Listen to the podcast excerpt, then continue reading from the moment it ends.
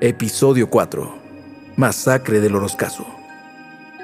Esta tertulia es presentada por Interimagen de México, tu marca a la vista de todos.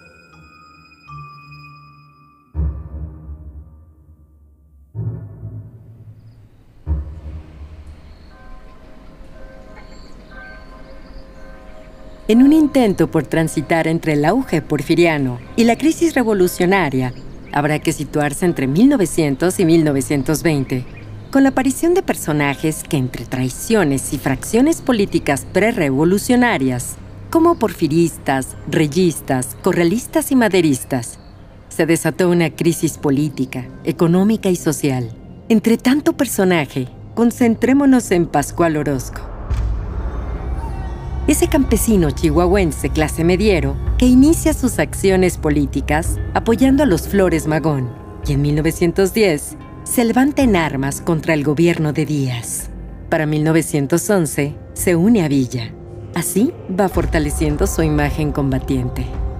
En este periodo, la prensa toma un papel importante y sobresalen medios guanajuatenses, entre los que destacan el periódico El Obrero, El Observador y el Hijo del Pueblo.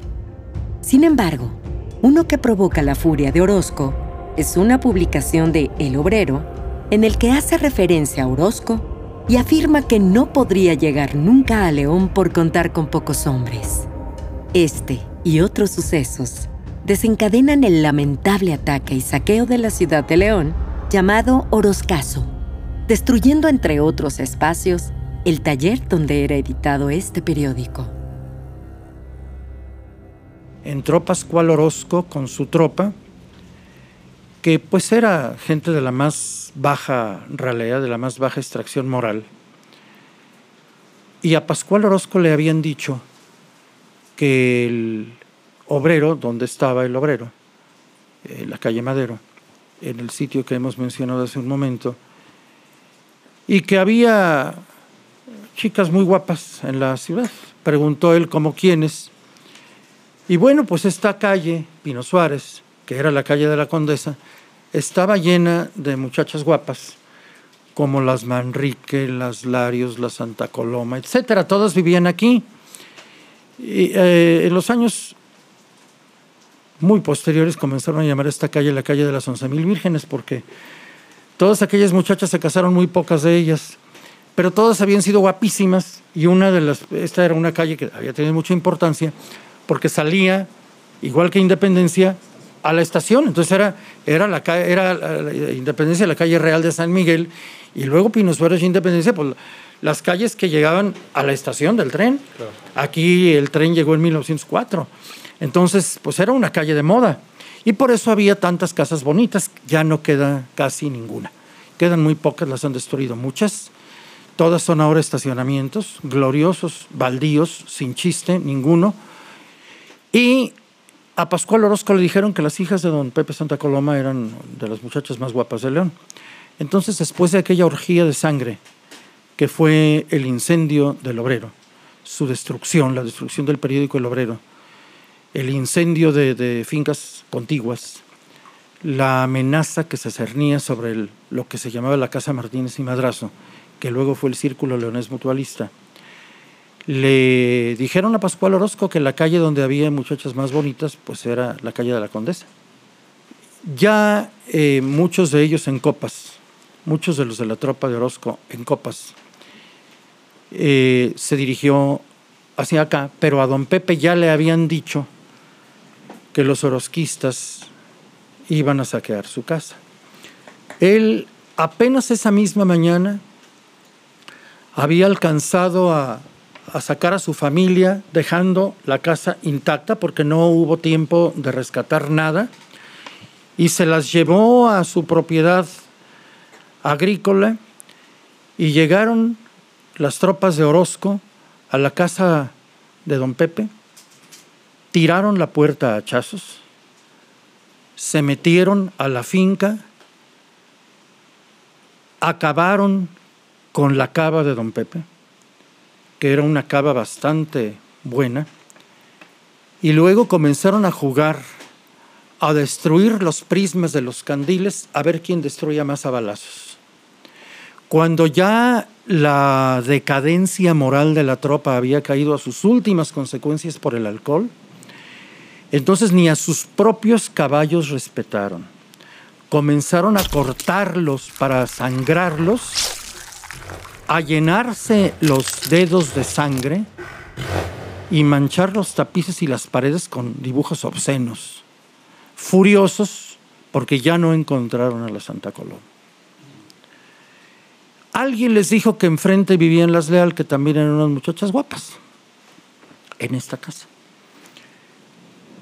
Entonces venían para acá. La madre de aquellas muchachas que pues había quedado viuda, hacía muy, muy poco, el año anterior, había quedado viuda, tenía dos nietecitas que habían quedado huérfanas y cinco hijas apetecibles. Sacaron una imagen, cerraron la puerta, pusieron la cadena que todavía existe y se pusieron a rezar el rosario frente a una imagen que se veneraba en, en el oratorio de esa casa. Imagínense ustedes cinco mujeres, una anciana y dos niñas, una de ellas de un año y la otra de dos, atrás de la puerta oyendo los balazos, los gritos, los insultos, la orgía que había ahí afuera. Y de repente después de rezar, yo soy creyente. Puede ser que otros no lo sean, pero el hecho es histórico. Puede atribuirse a una casualidad, yo lo atribuyo a la, protección de la providencia, se oyó una voz que resultó conocida. Esa casa está vacía, vámonos, allí no hay nadie. Y poco a poco se fue alejando el ruido y la casa quedó en, la calle quedó en ruinas. Esa voz era de un peón del rancho las presitas y el divisadero, que era propiedad de aquella familia que vivía en Pino Suárez. Y ese peón estaba muy agradecido con la familia porque le habían ayudado en enfermedades familiares y en muchas cosas que, había necesitado.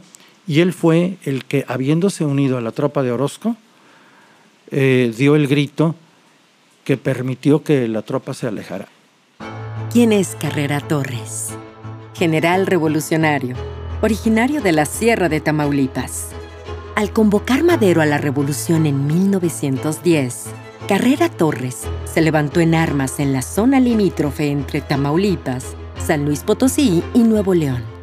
El 21 de mayo de 1911 se apoderó de Tula, cabecera del cuarto distrito de Tamaulipas.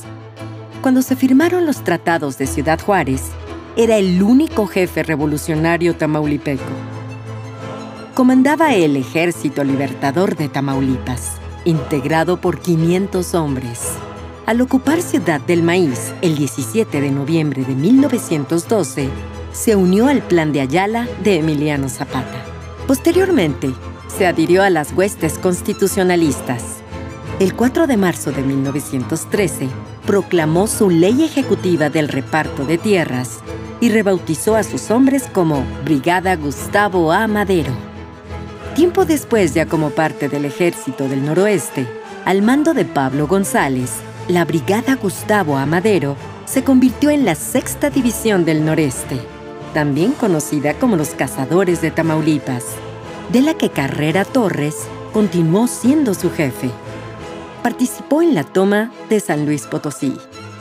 El 29 de julio de 1914, Carrera Torres inició el cerco a Guanajuato y tras dos días de ataque, lo tomó. Tres días después cayó Irapuato y más tarde León. Carrera Torres arribó a la ciudad de León el primero de agosto por la tarde para protegerla ante la amenaza de la llegada de las huestes de Pascual Orozco. Inexplicablemente, horas después de su llegada a la plaza principal de la ciudad, los cazadores de Tamaulipas, su capitán Melquiades Rodríguez y Carrera Torres, emprendieron retirada hacia la ciudad de Silao. Durante tres días fue gobernador interino de Guanajuato y obedeciendo las órdenes de Pablo González, entregó el gobierno de ese estado al general Pablo A. de la Garza. Doctor, ¿cómo explicar que dentro de la noche del Oroscaso, bueno, las, las eh, efemérides de Sóstenes Lira relatan que propios y extraños participan en el pillaje. ¿Cómo explicar que, los locales, por así decirlo, patean el pesebre? ¿Por qué? Porque el río revuelto ganancia de pescadores. Y en todas las guerras y las revoluciones siempre hay quien viviendo en las mismas ciudades que son víctimas, traten de sumarse a los victimarios, porque siempre hay quien quiere obtener ventajas materiales, aunque sean moralmente insostenibles. También eh, Fren Hernández en, su libro La Paloma, el sótano y la torre habla que, él veía un hormiguero de gente en sus recuerdos, ¿no? que iba y venía con cosas eh, que sacaba justamente, que participaba y gritaba vivas, le gritaban vivas a Orozco justo para sumarse a... Así es, porque eh, las puertas de los negocios se destruyeron, las tropas habían dejado un, pánico tal en la población que nadie salía a cuidar las tiendas y naturalmente cuando pues algunas gentes eh, depauperadas se dieron cuenta de que los negocios estaban abiertos, de que no había quien los cuidara, de que no había guardia, de que no había nada, pues hicieron su agosto. Entonces eso lamentablemente se da, el pillaje se da en ese tipo de actos, cuando corre el alcohol, y además porque acuérdense ustedes de el crimen de multitudes, el, el, crimen tumultuario que lo llama don Constancio Bernaldo de Quirós, no es el crimen corporativo. El crimen corporativo es el ejemplo de Fuente Ovejuna. ¿Quién mató al comendador? Fuente Ovejuna. Todos a una. Es decir, asumimos la responsabilidad como comunidad porque hay algo que lastima nuestro interés común. Ese es el crimen colectivo. Pero el crimen tumultuario es el de la lóndiga de Granaditas, es el de la toma de la Bastilla, es el de la noche del Oroscaso. ¿Por qué? Porque el sentido de responsabilidad personal se traslada a la masa. Nadie es culpable porque todos son culpables. Por ahí dicen que este general Carrera previo al ataque a la ciudad de León, eh, Orozco avisa a la ciudad, llama o no, no llama, pues avisa que va a hacer un ataque y este general Carrera se inventa una misión y, corres. ¿Qué tan cierto? Eso yo no lo puedo saber, no conozco documentos al respecto, pero sí sé, eso sí lo puedo asegurar, que cuando los orosquistas comenzaron a salir de León, fue porque corrió el rumor de que llegaba Carrera Torres. Si Carrera Torres soltó el rumor, pues sí lo cumplió, porque llegó al día siguiente.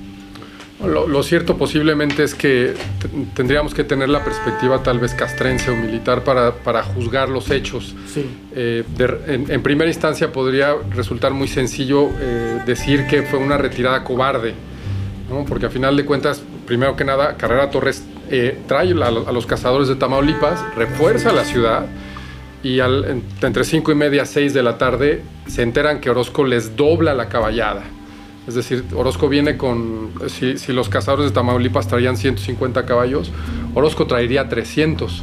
Entonces, posiblemente habría sido un cálculo político, o un cálculo político, un cálculo militar. Es o un cálculo militar o un cálculo de inferioridad física, porque acuérdense que todos estaban crudos. Entonces eso también hay que tomarlo en cuenta. Había razones para que no pudiera hacerse una defensa militarmente organizada.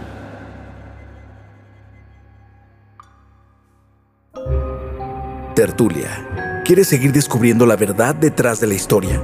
Síguenos en Facebook e Instagram como tertulia.podcast y en nuestro sitio web como tertuliapodcast.mx. Información respaldada por el Archivo Histórico Municipal de León, en colaboración con el Instituto Cultural de León y Bonito León.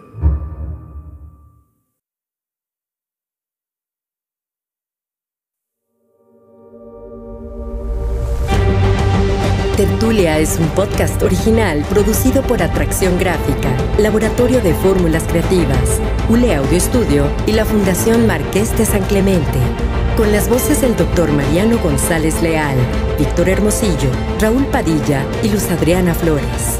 Dirección General, Mauricio Aguirre. Grabación y diseño de audio, Raúl Santana y Oscar López. Todos los derechos son reservados.